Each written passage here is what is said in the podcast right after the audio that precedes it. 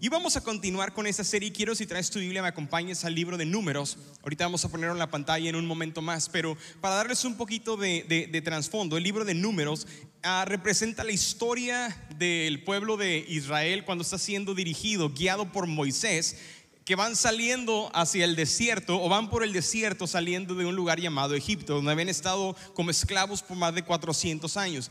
Y pasa muy poco tiempo, pasan unos poquitos años, y Moisés le hace a Dios la oración que todo pastor frustrado y cansado le hace una vez en su vida o dos al Señor, yo voy en la tercera, así es que créanme, eso es real. Y la oración que Moisés le hace es, Señor, mátame, si me amas, quítame la vida, ¿no?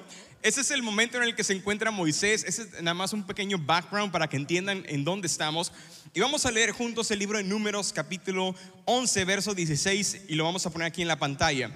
Dice, entonces el Señor le dijo a Moisés, convócame a 70 dirigentes de Israel y reúnelos, reúnelos en el santuario para que se presenten contigo. ¿Van conmigo? ¿Vamos leyendo bien? Verso 17, yo descenderé y hablaré contigo allí y tomaré del espíritu que hay en ti y lo pondré también en ellos. Ellos te ayudarán a llevar la carga de modo que no tengas que hacer este trabajo solo.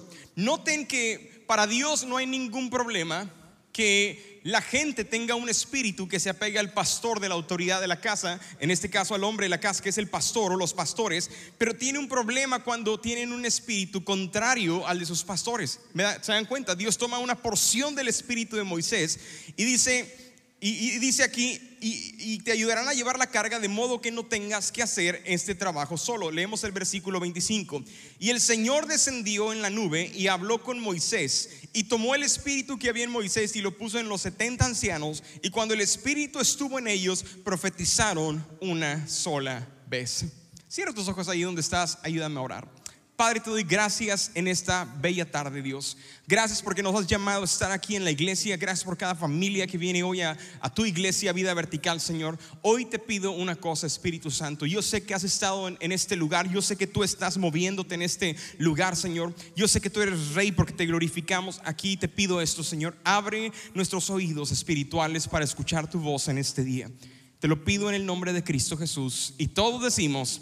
Amén. Dale un fuerte aplauso a Dios ahí en tu lugar. ¿Qué está sucediendo? Literalmente Moisés está cansado y Dios dice, estás haciendo las cosas mal, ¿verdad? Júntate a los 70, escógeme a 70 ancianos. No necesariamente eran ancianos, no necesariamente eran personas de tercera edad, pero eran personas que tenían liderazgo, eran dirigentes de familias, eran responsables de, de comunidades y gente responsable, gente, gente madura, y le dice, escógeme a 70 y voy a tomar una parte de tu, una porción de tu espíritu. Esta traducción dice, voy a poner del espíritu de Moisés y lo pondré sobre de ellos, pero la realidad es que toma una parte del espíritu de Moisés. No me pregunten cómo hace Dios esa cirugía, pero Dios la hace. Y algo sucede. Dice la palabra de Dios que cuando esto sucedió, todos estos hombres profetizaron una sola vez. Me impresiona lo que pasa jamás habían profetizado ninguna sola vez en su vida. Ahora, quiero que pongan atención porque de aquí se deriva todo este mensaje. Necesitamos entender que Moisés tenía un llamado a Dios para ser el libertador del pueblo de, de su pueblo, del, del cautiverio en el que estaban en Egipto. ¿Van conmigo? Pero Moisés tenía un oficio, un llamado de Dios. Cuando Moisés fue llamado en medio de una zarza que nunca se quemaba ni se consumía, Dios lo llama de en medio de ese arbusto y le dice, quiero enviarte, tú eres un enviado, pero también le da un oficio, un llamado y, y Moisés se convierte en un profeta de parte de Dios para esa generación. Escucha, no había otro profeta en ese tiempo. Moisés se convierte en el profeta para el pueblo de Israel a sus 80 años de, edad, trayendo la voz de Dios. Entonces lo que dice Dios, yo te voy a decir lo que vas a tener que hacer y tú lo vas a llevar a cabo. ¿Van conmigo? Entonces eso es lo que está sucediendo en este tiempo y Moisés hace lo que Dios le, le pide. Ahora ya tienen tiempo caminando en el desierto. Los hombres, el pueblo, los 70 ancianos han visto milagros de Dios, han, visto la columna de, fuego de, noche, han visto la columna de nubes, de humo de día que los cubre, que los protege. Vieron cómo se abrió el mar rojo para que ellos cruzaran en, en seco. Vieron cómo Dios hizo salir agua de una roca porque tenían sed y estaban deshidratados. Vieron tantos milagros, vieron las plagas que descendieron sobre Egipto. Y cuando Dios dice, escógeme 70 de vida vertical, porque voy a poner del espíritu que hay en el pastor sobre cada uno de ellos. Vamos a regresar a la historia de Moisés. Dice la palabra que hicieron una cosa. ¿Qué fue lo que los 70 hicieron? ¿Todos hicieron? Profetizaron. Yo me pregunto, ¿por qué no se pusieron a abrir el mar rojo otra vez en dos? ¿Por qué no se fueron a abrir lagos, charquitos? ¿Por qué en, vez de hacer eso, por qué no se fueron a golpear rocas para que saliera agua o quizás en una salida Diet Coke o un buen café de olla? ¿Por qué no se fueron a hacer otros de los milagros que Moisés, que Moisés había hecho? ¿Por qué razón dice la palabra que todos profetizaron? Todos profetizaron. Es, algo único. Y no tan solo dice que lo hicieron, dice que solamente una vez lo hicieron. Otra traducción dice, y nunca más volvieron a profetizar. Es decir, hubo una señal de Dios de que fueron marcados. Van conmigo, no se me pierdan, eso es importante. No, no, no, no, no no es porque Dios no quiera que profeticen más veces. Yo creo que Dios, Dios es un Dios bueno. Moisés era profeta. Yo quiero que entiendas algo. La hermana de Moisés, María, era profeta, pero estos hombres solamente profetizaron una sola vez. Quiero que te lo guardes ahí. Voy a contarte por qué sucedió esto en la historia más tarde. ¿Van conmigo? Vamos a leer el siguiente versículo. Pero dos de aquellos 70, Eldad y Medad, se habían quedado en el campamento y cuando el Espíritu vino a ellos, profetizaron allí. No sabemos qué había sucedido con estos dos hombres, pero Eldad y Meldad seguramente tenían una hermana llamada Soledad, porque rima. No es mentira, eso no viene en la Biblia. No sabemos por qué razón no habían ido a la reunión, pero se quedaron fuera. Pero cuando el Espíritu, cuando Dios vino y positó el Espíritu sobre ellos, ¿qué sucedió? Empezaron a profetizar. Ahora escucha esto jamás habían profetizado en su vida. Ellos no habían tomado un curso de cómo se profetiza y qué se dice y qué me invento y de dónde se la sacan, ¿verdad? Y qué, versículos de la Biblia tengo que hablar aquí o cómo le haces. Ellos no tenían idea. Simplemente fueron escogidos por Moisés y Dios dijo, ok, sobre de ellos voy a depositar mi espíritu, tu espíritu, que es mi espíritu. Y, y después, aún estos que se quedaron afuera, aún también profetizaron. Qué increíble. Me, llama la atención porque eso significa que muchas veces, aunque te sientas que estás fuera del propósito de Dios porque no estás en un área o en un lugar, cuando Dios te llama, Dios no te deja fuera. Dios no te deja fuera. Entonces, ellos profetizaron allí. Siguiente versículo 27. Pero un muchacho fue corriendo y le explicó a Moisés lo que estaba sucediendo. Y Josué, hijo de Nun, uno de los ayudantes de Moisés, protestó: Moisés, hazles callar. Moisés era un ah, perdón, Josué era un, chamaquito, un jovencito, quien años más adelante se iba a convertir en el sucesor de Moisés, pero en este tiempo Josué nunca había escuchado a 70 hombres profetizar a la vez. Todos comenzaron a hablar de parte de Dios, van conmigo. Por lo tanto, Josué dice, aquí hay rebelión en la iglesia, algo está pasando, se poseyeron, la víbora los picó, algo les está pasando, ¿verdad? Le dio un, le dio un virus, algo sucedió, cállalos Moisés porque no sabemos si es de Dios. Y fíjate lo que le responde Moisés en el versículo siguiente. Pero Moisés le respondió, ¿tú tienes, tienes celos por mí? Me impresiona. Porque la siguiente respuesta de Moisés se convierte en una oración que, tú, que, que no fue contestada hasta casi 1500 años después de, de Números 11:28. Moisés respondió, ¿tienes celos por mí? Ojalá todo el pueblo de Dios fuera profeta y el Señor pusiera su espíritu sobre todos ellos. Josué no tenía ninguna mala intención. Él era un escudero, él era el que estaba protegiendo a Moisés. Él era el que decía, pastor, no creo que esto esté bien. Veo, tengo, veo este problema en la comunidad. La hermanita Soledad está chismeando con el, el, compa este que se llama el Dad, ¿no? Y, el Dad y Soledad son chismositos, ¿no? Entonces Josué estaba cuidando siempre el templo. No tenía ninguna mala intención. El problema es que Josué no había conocido lo que era ser un, ah, lo que era profetizar. Cosa curiosa, Josué no profetizó. Aún así, sin embargo, se convirtió en el siguiente sucesor de Moisés. Ahora, quiero explicarte rápidamente porque muy pocas veces puedes escuchar esto en, la iglesia. Y si veniste hoy a Vida Vertical, me encanta porque hoy vas a aprender la palabra de Dios. Y, y esta palabra de verdad te va a ayudar a discernir entre lo que es y lo que no es de Dios. Y cómo Dios te quiere y te puede usar a ti también en este preciso momento y en el futuro para tus generaciones. ¿Lo crees conmigo? ¿Cuál es la diferencia? Entre un profeta y alguien que profetiza. Hay una diferencia enorme. No es lo mismo ser profeta y profetizar. ¿Sabías eso? Ay, Pastor Robin ya me hizo bolas, ¿verdad? ¿Cómo que no es lo mismo profetizar? Y si, supone que si profetices porque es ser un profeta, ¿no? No necesariamente. Te pongo esta explicación. Ah, yo puedo ser una persona que nunca he estudiado mecánica, pero me aviento un tutorial como todos los mecánicos que no les dicen sus secretos, ven YouTube para ver cómo arreglan tu carro, ¿no? Y después te cobran un dineral por ellos. No es cierto, algunos sí son muy buenos. Tenemos varios buenos mecánicos aquí, por cierto. Eh, sí. Pero yo, como pastor, yo no sé nada de mecánica, pero cuando, cuando me duele el codo o realmente no tengo para pagar, me meto a ver unos tutoriales de YouTube y veo cómo cambiar un sensor, veo cómo cambiar una bujía. ¿Me entiendes? Tengo la herramienta y yo lo hago. Pregunta, ¿me hace eso en un mecánico? De la misma manera que solamente funcioné para algo específico y no tengo el conocimiento de lo demás, estos 70 hombres profetizaron sin ser profetas. Y lo que me llama la atención, dice la Biblia, nunca más volvieron a profetizar. Fue una señal que Dios decidió darles a todo el pueblo para decir, yo los escogí. ¿Me entiendes? Yo los marqué. Ellos son los que van a estar con Moisés. Y es algo que, que, sucedió en el Antiguo Testamento, pero Moisés hace esta oración. Ojalá que todos fueran profetas. Ojalá todo el pueblo de Dios fuera profeta y el Señor pusiera su espíritu sobre todos. No tenía ni idea Moisés lo que estaba orando.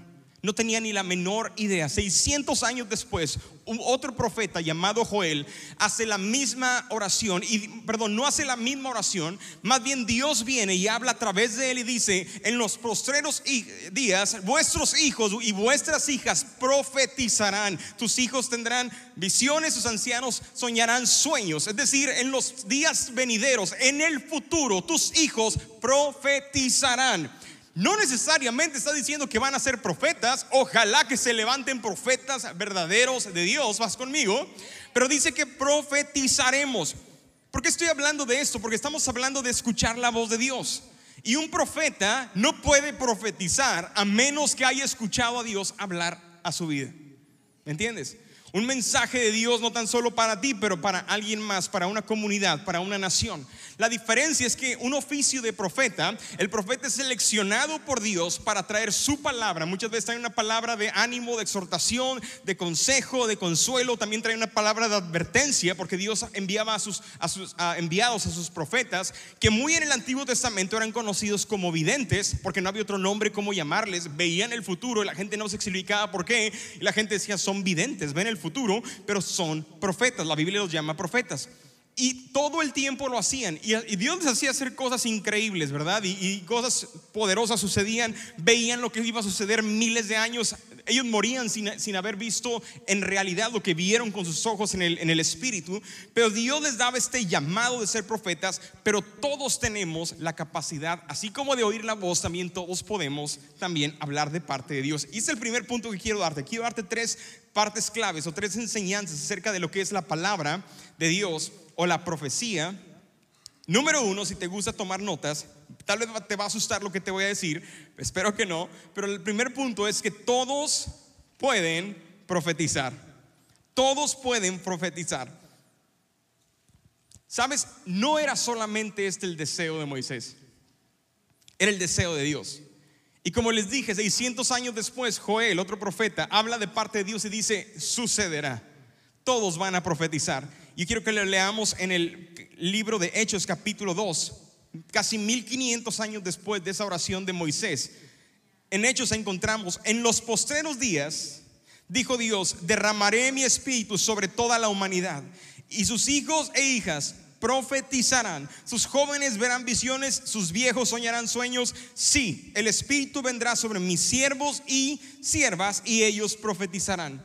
¿Qué está sucediendo aquí? El apóstol Pedro estaba esperando en un lugar que le llamaban el aposento alto junto con otros, los doce discípulos, los once originales, más uno que suplió a Judas, quien murió, quien se había ahorcado, los doce y ciento veinte estaban reunidos en ese lugar, esperando la promesa de Dios que les dijo, esperen la llegada del Espíritu Santo. Y después de ese tiempo, el Espíritu Santo llegó sobre todos ellos, pero Pedro se levanta y comienza a dar un mensaje. Y había en ese tiempo una celebración grande, era como si hubiera el rodeo aquí en Houston, ¿no? En el rodeo, y de repente con tanta gente viniendo de todos lados empieza a predicar y más de tres mil personas se convierten al Señor en ese día. Pero parte de ese mensaje que dio Pedro, Pedro les dice esto, es una promesa de Dios. Dios nos dio esta promesa hace 1500 años atrás con el profeta Moisés. El profeta Joel profetizó exactamente lo mismo porque cita a Joel y ahora le está diciendo, Dios está cumpliendo esta promesa hoy. Ahora la pregunta aquí que tenemos que hacernos es, ¿Por qué razón los originales 70 que fueron llenos del Espíritu Santo en ese tiempo, que Dios puso del Espíritu de Moisés sobre de ellos, ¿por qué solamente profetizaron una sola vez? ¿Qué si no tenían el Espíritu de Moisés podían profetizar todas las veces que quisieran? ¿Por qué solamente una vez? Porque era un don profético. La diferencia entre un don profético y un oficio es como la de yo, no siendo mecánico, pero aprender por un video de YouTube nada más hacer lo que tengo que hacer de manera específica. Me pide hacer otra cosa y te voy a echar a perder tu carro. Van conmigo. En ese tiempo, el Espíritu Santo todavía no había descendido sobre la humanidad para quedarse. Tienes que entender esto y lo voy a repetir. Todavía el Espíritu Santo no había sido enviado para quedarse y reposar, morar, habitar en los seres humanos. Ves, en el Antiguo Testamento, cuando el Espíritu Santo venía, era enviado por el Padre con una misión. Si tú lees la vida, de, la vida del profeta, ah, por ejemplo, Saúl, no fue un profeta, perdón, pero profetizó. Cuando Saúl fue ungido como rey, dice que el Espíritu Santo vino y Saúl profetizó. Y la gente decía, y Saúl anda profetizando. ¿Quién? Saúl anda profetizando. Y de repente no volvió a profetizar. De repente otro profeta viene o alguien que no era profeta viene y da una palabra y profetizó y adoraron al Señor y hablaron cosas de parte de Dios y nunca más volvieron a hacerlo. En la Biblia encontramos un hombre llamado Sansón, el hombre más fuerte de la historia. Si lo han leído, no es un mito, no es Hércules, se llamaba Sansón, ¿ok? Sansón fue realidad, Hércules es un mito. Pero ah, lo que sucede es que la Biblia dice, y el Espíritu descendió sobre Sansón y hizo tales hazañas venía una fuerza increíble, sobrehumana. ¿Cuál, cuál fuerza de 10 hombres? Este hombre en una ocasión con, una, con un hueso de la quijada de un burro mató a mil soldados a mano limpia. ¿Van conmigo?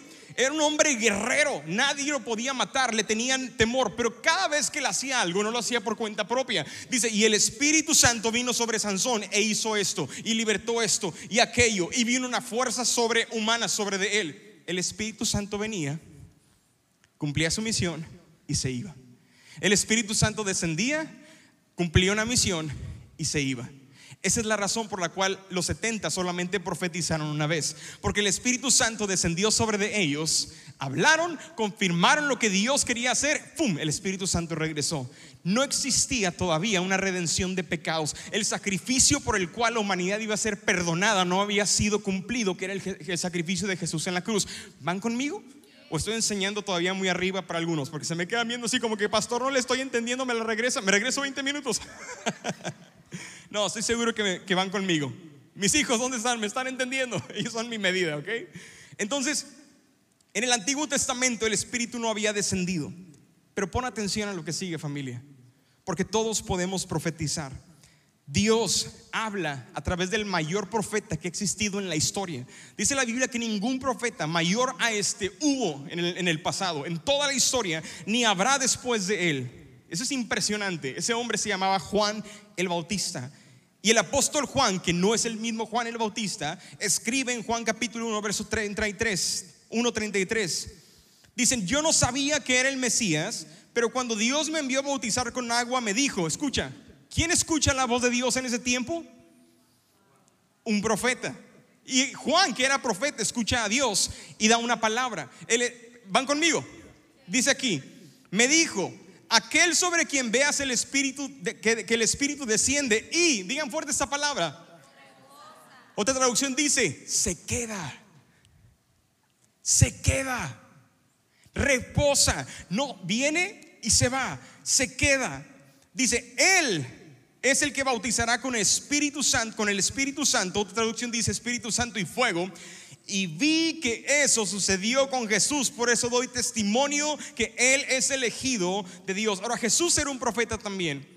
Pero esa es la primera vez en la historia en donde el Espíritu Santo es enviado por el Padre Celestial con una misión a la tierra a posar, a venir y no tan solo fue visible porque la multitud que estaba en ese lugar cuando Jesús estaba siendo bautizado por Juan el Bautista vieron visiblemente al Espíritu Santo. Ellos nunca, muchos de ellos no sabían que era el Espíritu Santo porque descendió en forma de una paloma. Qué curioso que Dios utiliza a veces formas y figuras para, para hacerse manifestar a su, a, su, a su pueblo, pero descendió en forma de una paloma sobre, sobre Jesús. Y escucha esto, cuando viene, no tan solo viene y se va, reposa, se queda. Y la gente vio y escuchó una voz del cielo que decía, este es mi hijo amado.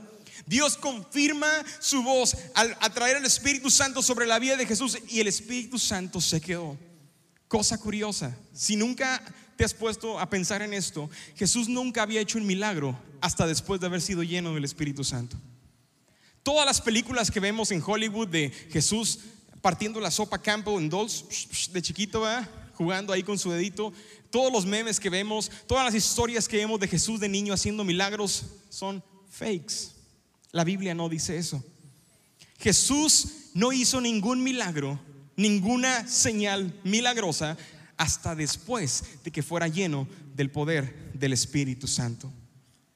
Dice la palabra de Dios en el capítulo 16, versículo 13 de Juan, cuando venga el Espíritu de, encierren esta palabra si la tienen en su Biblia, verdad, cuando venga el Espíritu de verdad, Él los guiará a toda verdad, Él no hablará por su propia cuenta, sino que les dirá lo que ha oído y les contará lo que sucederá en el futuro, profecía.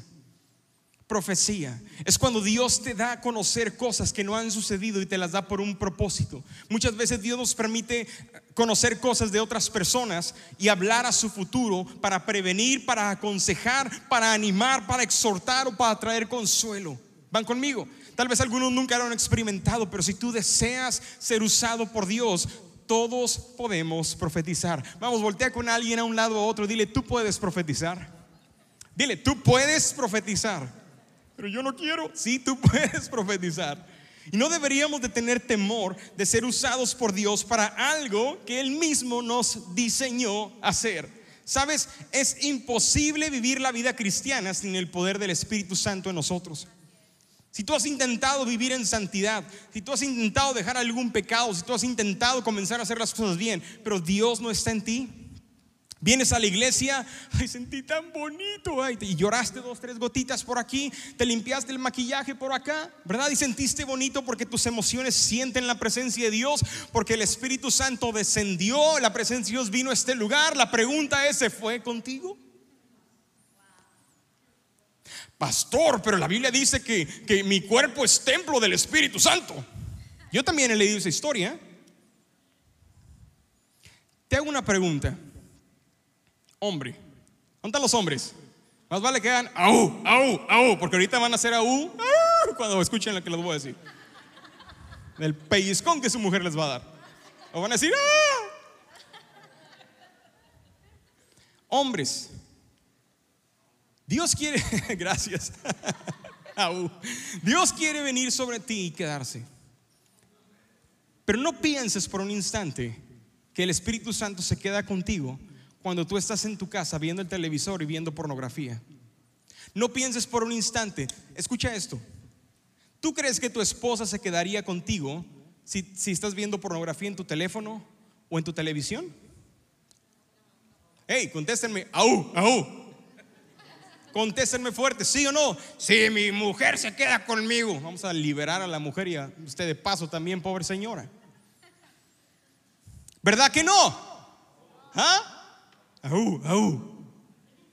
¿Por qué razón crees que el Espíritu Santo se quedaría contigo cuando pecas deliberadamente? Si el Espíritu Santo está contigo, te hace vivir en santidad, no te hace pecar. Esa es la razón por la cual estás atado al pecado. Porque solamente has experimentado visitaciones del Espíritu Santo, pero no has sido lleno del Espíritu Santo. ¿Cuántos cristianos están sentados hoy en la iglesia que nunca han sido llenos del Espíritu Santo, que están vacíos. Y esa es la razón por la cual entre semana batallas tanto y tienes tentaciones. Y a veces tentaciones siete veces más fuertes que otras, porque vienes a la iglesia en adoración, Dios te habla, te toca, limpia la casa, porque esa es la función que hace Jesús. Él trabaja en tu templo, el Espíritu Santo viene, limpia tu casa, te purifica, te sientes limpio. ¿No te sientes más ligero cada vez que vienes y adoras al Señor y desbordas tu adoración delante de Él? ¿Por qué es que es tan pesado otra vez el sábado? ¿Y por qué estás batallando otra vez con iré a la iglesia, no iré? ¿Por qué? Si el domingo no tenías duda absoluta de que Dios estaba haciendo algo en ti, ¿por qué? Porque experimentaste a Dios. La pregunta es si Dios se fue contigo. Dios está en todos lados, sí. Pero Dios dice, eh, dice las personas, dice, dice la palabra, sean santos como Dios, como yo soy santo, dice el Señor. Y dice la palabra, sin santidad es imposible ver al Señor. Nadie verá a Dios sin santidad. ¿Por qué crees que Dios va a romper su palabra contigo? No se puede. La presencia de Dios moldea, sí, cambia, hace sentirnos bonito, pero Satanás va al cielo y sube y baja a la hora que le da la gana y siente, experimenta a Dios y sigue siendo diablo. El Espíritu Santo no mora en Satanás. Por lo tanto, Él se revela en contra de la palabra de Dios. Van conmigo, quiero dejarlos ahí con un momento, porque es importante. Tenemos que entender y decirle al Espíritu Santo, quédate conmigo, Señor. Espíritu Santo, quédate conmigo. Te pregunto, ¿todavía escuchas su voz? Hay algunos aquí que han escuchado la voz del Espíritu Santo claramente cuando les dice, no hagas esto. Jóvenes, ustedes han escuchado a Dios en sus vidas y han sentido ese aceleramiento en su corazón cuando el Espíritu Santo viene y les dice, no es correcto, no lo hagas, bájate de este carro, salte de la casa de este amigo, no tomes ese cigarro. Y el Espíritu Santo viene y tú estás, es Dios. Cuando decides ignorar la voz del Espíritu Santo, se comienzan a hacer fortalezas espirituales. ¿Sabes qué significa eso? Creas capas sobre capas. La siguiente vez ya no te molesta que alguien fume contigo, la siguiente vez ya estás fumando con ellos. La siguiente vez no te molesta que alguien te enseñe un video pornográfico en tu escuela, jóvenes. La siguiente vez tú lo estás compartiendo. Eso es una fortaleza espiritual, no tiene nada de malo. El profesor dijo que podemos hacerlo libres y yo quiero con la maestra, quiero con el maestro, quiero con mi amiga, quiero con mi amigo. Porque ya no hay convicción. Porque el Espíritu Santo vino, descendió, se quedó. Se quedó. Lo increíble de todo esto, familia, es que Cristo murió para que tuviéramos una relación personal con Él. Y esa es la razón por la cual Jesús dijo a sus discípulos, ustedes lloran porque yo me voy. Jesús superestrella, yo soy el famoso, yo sé, pero lloran porque yo me voy. Les conviene que yo me vaya, les dice porque entonces les será enviado, les voy a enviar a alguien más grande que yo, al Espíritu Santo, el Espíritu de verdad que los guiará a toda verdad. No habrá engaño en él y escuchará lo que el Padre habla y lo comunicará a ustedes. La única manera en la que tú y yo podemos escuchar a Dios es porque Jesús cumplió su promesa y envió su Espíritu Santo a nuestras vidas. Pero no queremos. Dale ese aplauso a Dios. Pero no queremos que solamente el Espíritu Santo venga y se vaya. Queremos que Él esté conmigo. Como aquellos dos discípulos de Jesús que iban camino a una ciudad llamada Maús después de su resurrección. Y Jesús caminó con ellos y nunca supieron que era ellos. Y le ruegan al Señor, quédate con nosotros. Quédate con nosotros. ¿Qué estás dispuesto a hacer? ¿Qué estás dispuesto o qué tienes que dejar para decirle al Espíritu Santo en tu vida, quédate conmigo, Espíritu Santo? Y dice, necesitas limpiar tu casa. Necesitas quemar esa idolatría. Necesitas dejar de hacer esto. Necesitas cambiar tu manera de vivir. Necesitas limpiar tu casa para que yo pueda entrar. Y necesitas dejarme a mí decorarla.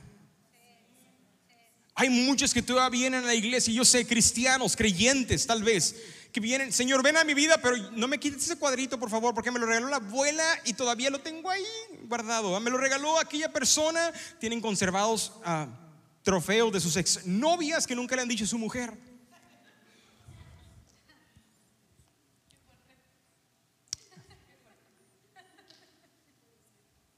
Y Dios nos dice, el Espíritu Santo dice, déjame decorar a mí tu casa. Es mi templo, ¿no? ¿Qué no sabes que tu cuerpo es templo de? ¿De quién? ¿En qué parte dice que es tuyo? Exacto. En ningún lado. Recuerdo una ocasión, ¿vamos bien? Recuerdo una ocasión, si me dejan contar una anécdota. Recuerdo que estaba en el Instituto Bíblico y fue un profeta muy reconocido llamado uh, Robbie Evans.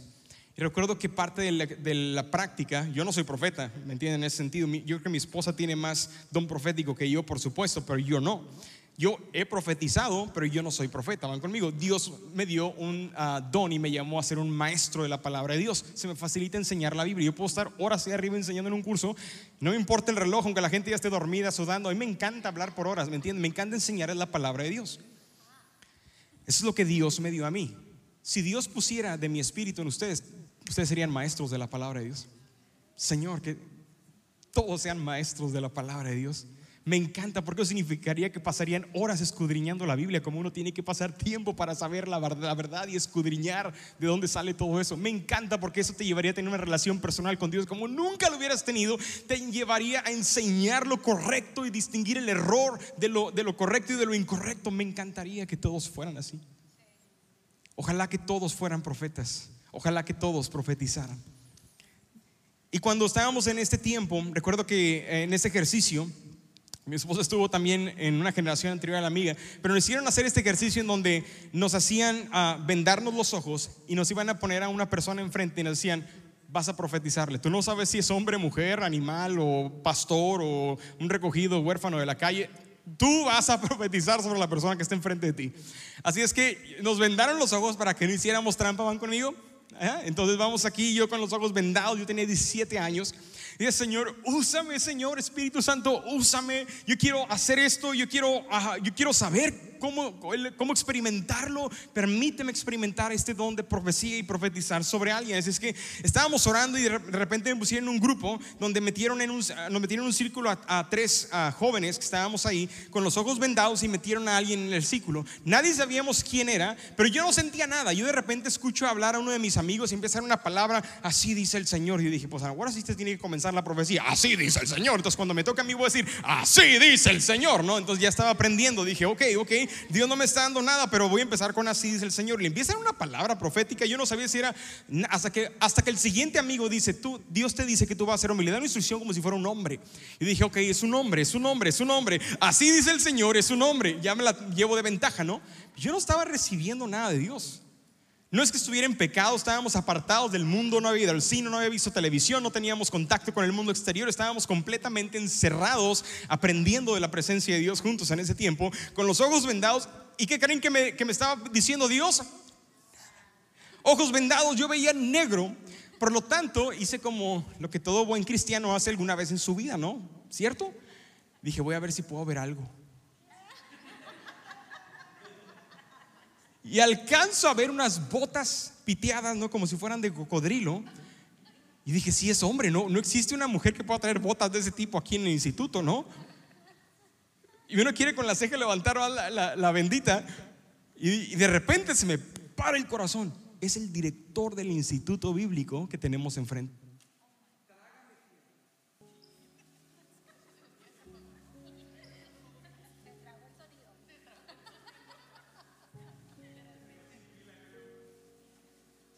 Toda la bola de malpensados que piensan que el, pastor anda en pecado y que, por causa de eso Dios lo castigó en el futuro. No fue mi culpa, fue culpa del diablo. Ahorita me cambian la, pila, gracias. ¿En qué me quedé, oigan, tan bueno que estaba el chisme? En que estaba viendo las botitas piteadas, ¿verdad? De tipo cocodrilo. Y era el, director del, del Instituto Bíblico, reconocidísimo. Él era un profeta, ¿me entienden? Un hombre que predicaba en conferencias de miles. Yo yo tomé la decisión de irme al instituto por una predicación de él de la cruz, como jamás había escuchado a nadie predicar acerca de Jesús en la cruz. Y, yo, la presión sube, no tengo nada. De repente dicen, Robin, es su turno de profetizar. Dios mío, ¿qué voy a hacer? Y me aventé una sarta de mentiras. Así dice el Señor, hombre fuerte y valiente. Y empecé a recitarle versículos de la Biblia has pasado por mucho tiempo y tantas veces has sufrido, pero hoy Dios te está recompensando por la labor que... Ah, Juan, ¿te, regreso esto me lo quedo por si también se apaga? Te lo regreso mejor. Gracias. Así te dice el Señor y empiezo sa, sa, sa con la palabra que ya me había memorizado. Y todos se quedaron así como que, ¿escuchaste lo que Rubén le profetizó? Él no sabía que era el director de la escuela. Oigan, hice todo lo que buen cristiano hace cuando no sabe qué hacer, ¿no? Hace trampa. Porque no sabía, no tenía idea. Y yo supe en ese momento, yo no soy profeta, Dios no me dio un don profético. Y nunca más, Señor, voy a volver a mentirle a alguien haciendo pensar que es de profecía. Iglesia, me arrepentí. Me arrepentí de corazón, le pedí perdón al Señor, le dije, "Señor, perdóname, eso no fui no fue no fuiste tú. No fuiste tú, fui yo, ¿verdad?" Entonces, eso me lleva al punto número dos. La profecía no es manipular. A mis 17 años, bajo presión, yo quise manipular la palabra de Dios porque no sabía que Dios quería decirle a este hombre. y asumí que tenía que hacerlo de esa manera porque no me quedaba otra opción. Lo correcto que tuve que haber hecho, ¿saben qué era? I'm sorry, Dios no me está diciendo nada. Y quedarme callado. Pero la presión era tan grande que no supe qué hacer y terminé mintiendo. Aprendí mi lección. Fíjate lo que la palabra de Dios dice en 23, 25, porque eso fue lo que, lo que Dios, ah, Dios me habló a mí en ese tiempo y me sacudió hasta los huesos. Dice Jeremías 23, 25, he oído a esos profetas decir, escuchen el sueño que Dios me dio anoche y después pasan a decir mentiras en mi nombre, que yo dije. ¿Hasta cuándo seguirá esto? Si son profetas, son profetas del, digan conmigo fuerte esto, engaño. Pues inventan todo lo que... Definitivamente me estás hablando a mí, Dios. Dios me confrontó con esta palabra esa misma semana.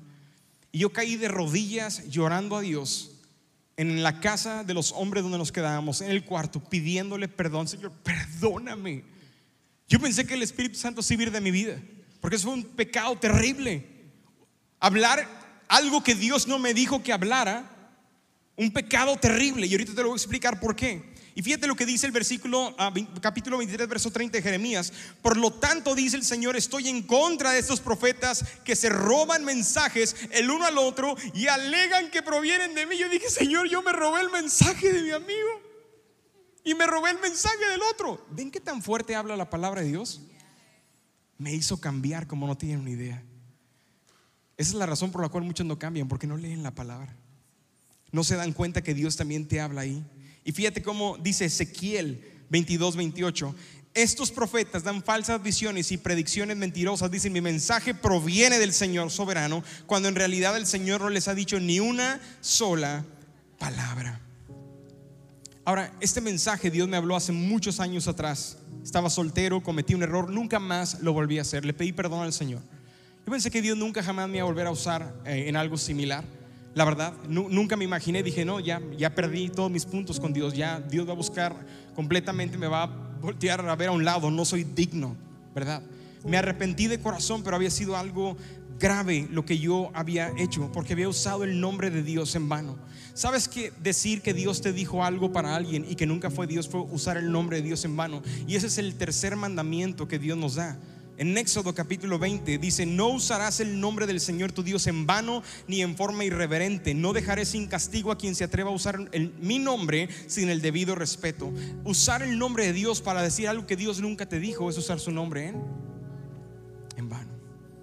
Y yo pensé que nunca más en mi vida Dios me, iba a utilizar para eso. Termino con esto. Recuerdo que estábamos en un congreso de jóvenes dos meses después de ese incidente, dos meses después, en un viaje misionero de la escuela. Nos mandaron a una ciudad aquí cerca de Texas, se llama Andrews, Texas. Si alguno ha estado por allá o no, pero existe, pueblito pequeño. Estábamos en esta iglesia, en, esta, en este lugar, estábamos haciendo una reunión, conferencia de jóvenes. Se juntaron todos los jóvenes de la iglesia y empezaron a pasar ahí al frente, empezaron uno a otro. Y de repente nos llaman a nosotros que éramos los misioneros que íbamos a la iglesia, de la iglesia para orar por ellos. Y nos llaman, Robin, Robin. Yo estaba tocando la guitarra y me bajan de mi instrumento y me necesitaban manos, necesitaban gente para orar por jóvenes, ¿me entienden? Ahora, yo estoy tocando mi guitarra, dejo la guitarra en ese lugar y de repente me ponen a orar por jóvenes y empiezo, empiezo a ver que los empiezan a, a poner enfrente porque hacen un llamado y Dios, el llamado de Dios era, el del pastor fue, pasa al frente si tú quieres acercarte al Señor, arrepentirte, dejar a un lado tus pecados y volverte al Señor. Y recuerdo que pasaron un montón de jóvenes ahí enfrente, en filita los pusieron uno tras otro. Y éramos más poquitos, éramos como cinco los que estábamos ahí misioneros y había como 15, 20 muchachos, no, no teníamos capacidad de orar por todos. Yo tenía esta mala experiencia, ¿me entiendes? Yo, yo, ¿qué voy a hacer? Señor, yo mentí. Yo usé tu nombre en vano. Yo hice trampa. ¿Qué voy a decir? Y en eso estamos orando por él y dije, bueno, en automático empecé, Señor, bendice a este joven. Me tocó un hombre enfrente de mí, es que eh, era la, manera en la que cuidamos, señoritas con señoritas, hombres con hombres. Me tocó este joven enfrente, eh, escasamente uno o dos años mayor que yo. Yo tendría 17 años en ese tiempo, recuerden. Y recuerdo que empiezo a orar, Señor, dale de tu Espíritu Santo, Señor. Lo que has hecho conmigo, hazlo con él. empiezo a ver una resistencia en la vida de este joven. Duro así. No, no, no, no, no, no soltaba nada. Tenso. Le decía, levántate tus manos, Dios quiere hablarte. Yo decía, pues ¿para qué pasó al frente? No. Pero yo orando dentro de mí. Y en eso, así de la nada, ¡fum! dentro de mí, escucha la voz del Espíritu Santo y me dice, dile que, hay jóvenes aquí chiquitos, yo sé, pero esto es lo que me dijo el Espíritu Santo. Dile que se arrepienta del, del pecado de masturbación que está cometiendo. ¿Estás loco Dios? Y si no está haciendo eso, ¿cómo lo voy a acusar de algo que no está practicando? Pero otra vez vino la voz del Espíritu Santo. Ahora, esto es un juego de doble filo. Te voy a decir por qué. Porque mis experiencias pasadas me habían dicho a ti, Dios no te habla.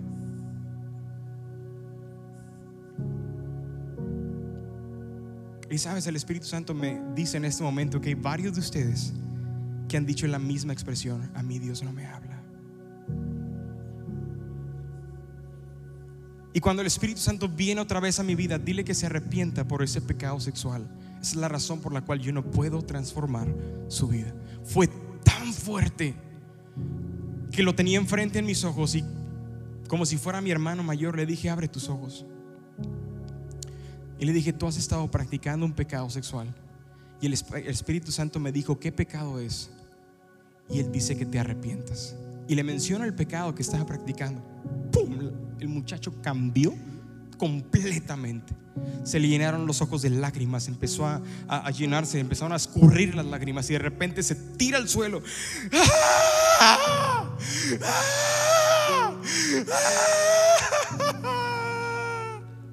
Y empieza a clamar con un gemido que yo desconocí. Dije, Dios mío, ¿qué le hiciste? No, yo no fui, ¿qué le hiciste? Oré por él, en este muchacho en el piso. Hablé libertad, dije, espíritu de perversión sexual, te vas de tu vida. Yo sé lo que es vivir en santidad. Yo sé de dónde Dios me rescató. Y entendía el sufrimiento y la atadura de este muchacho. Y Dios me habló para que él pudiera ser libre. Es libre. Y escucha lo que me dice el muchacho cuando se para después de unos 15 minutos tirados en el piso. Me dice, sabes, Dios ya me había estado hablando de esto hace mucho tiempo y yo no había querido rendirme a Él. La voz profética, una profecía, escucha esto iglesia, siempre va a confirmar lo que Dios ya te ha hablado a ti previamente. Te voy a dar el mejor consejo que una vez el pastor, el mejor profeta que yo conozco, Robbie Evans, en ese tiempo me dio.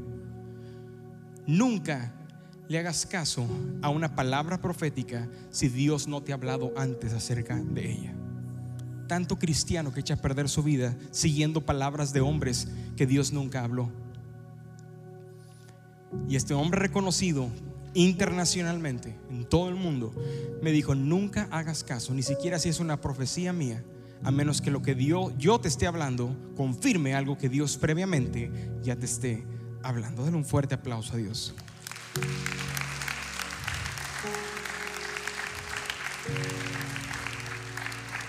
Y número tres, y termino. La palabra profética o la profecía es para animar. Para animar. Ahora, todos pueden profetizar. La palabra profética no es para manipular, sino es para animar. Y quiero leer rápidamente lo que el apóstol Pablo escribe en 1 Corintios, que el amor sea su meta más alta, pero también deberían desear las capacidades especiales que da el Espíritu, sobre todo la capacidad de profetizar. ¿Pudieran ser honestos conmigo en esta tarde? ¿Cuántos de ustedes desean que su meta sea amar a todos. Pastor, pero no me ponga el esposo porque entonces yo bajo la mano. A todos. A todos. Que tu meta dice que el amor sea su meta más alta, sí. Cierto. Ahora quiero hacer otra pregunta también. Contéstenla conmigo aquí live. ¿Cuántos de ustedes desean que el Espíritu Santo les dé dones o capacidades espirituales?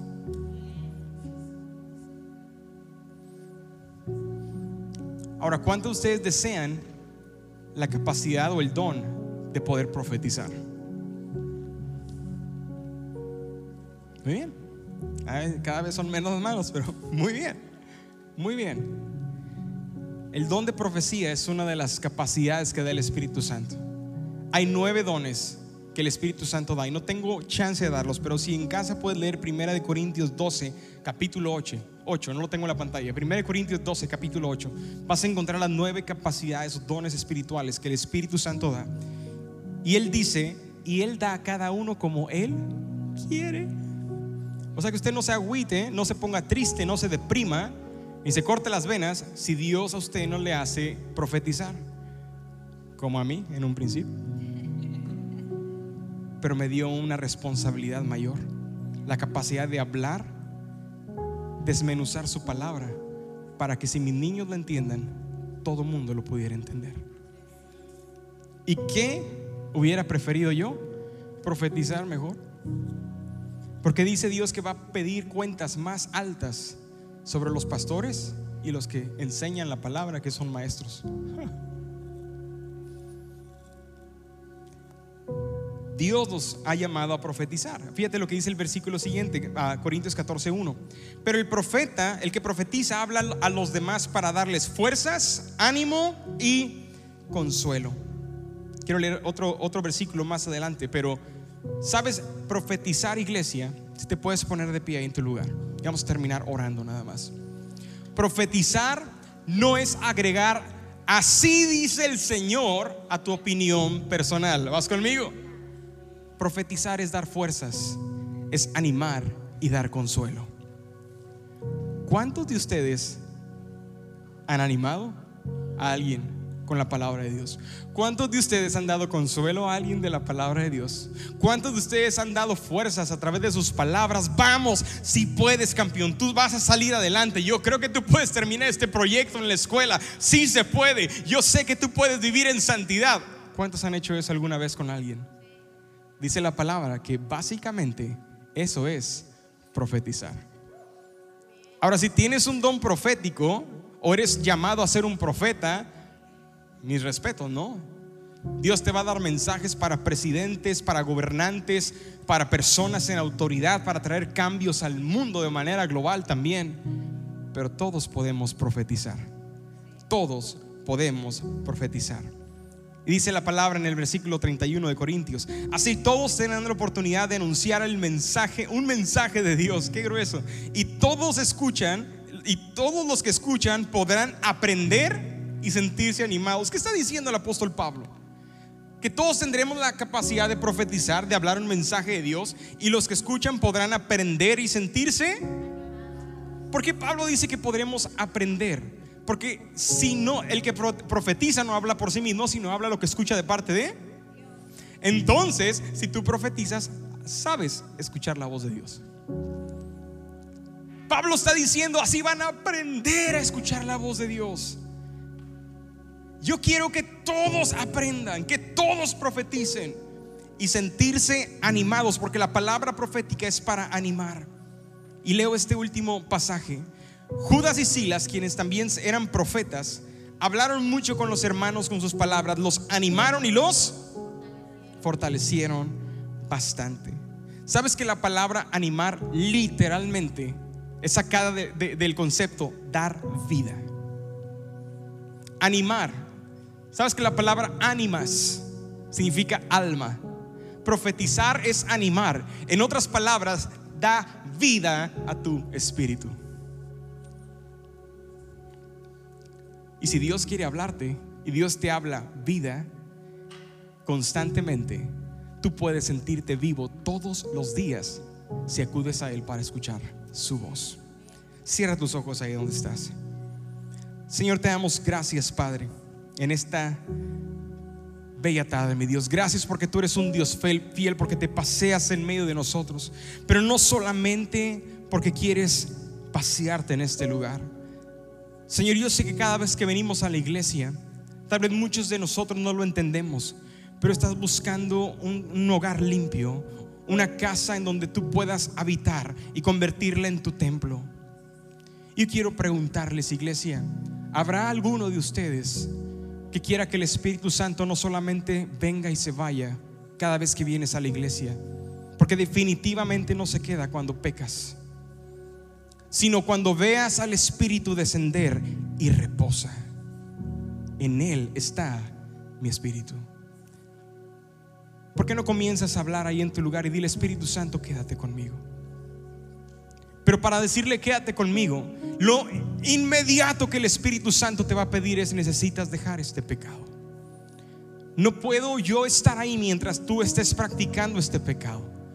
Yo no sé qué es lo que estés haciendo, yo no sé qué es lo que has estado practicando, yo no sé lo que no le has confesado a nadie en tu vida. El Espíritu Santo lo sabe, Él te conoce, Dios lo sabe, Él es tu Padre Celestial.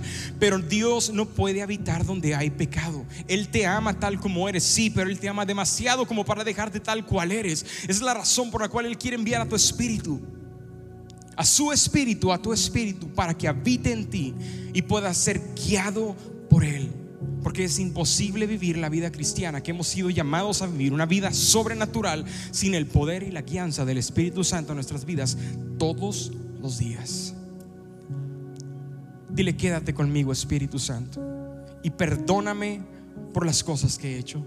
Perdóname por las mentiras que he hablado. Perdóname por el pecado sexual que he practicado. Perdóname porque he permitido a mis ojos ver cosas que no debo ver. Perdóname porque he escuchado cosas que sé que no debería haber escuchado. Perdona mi rebelión, Señor, en contra de mis padres. O tal vez en contra de mis autoridades. O tal vez en contra de mis maestros. Perdona, Señor, mi manera de ser. Yo no quiero ser así. Ya no quiero ser esta persona. Te necesito, Espíritu Santo. Podrá escuchar al Espíritu Santo a alguien clamar en este auditorio y decirle, te necesito Espíritu Santo, te necesito Espíritu Santo en mi vida. ¿Podrá el Espíritu Santo identificar a alguien que necesite ser libre de una atadura que por años está, hasta, ha estado atado y no te ha dejado vivir? ¿Podrá alguien como este joven clamar, ven Espíritu Santo? No te vayas de mí, te necesito. Te necesito. ¿Podrá alguien clamar a Dios? ¿Podrá alguien decirle al Señor, quédate conmigo? Quédate conmigo. Cámbiame. Transforma mi vida, oh Dios.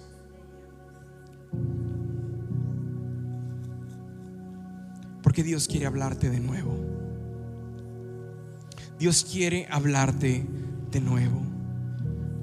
Necesitas limpiar el conducto por el cual Dios te habla, que es tu vida. Purificarte.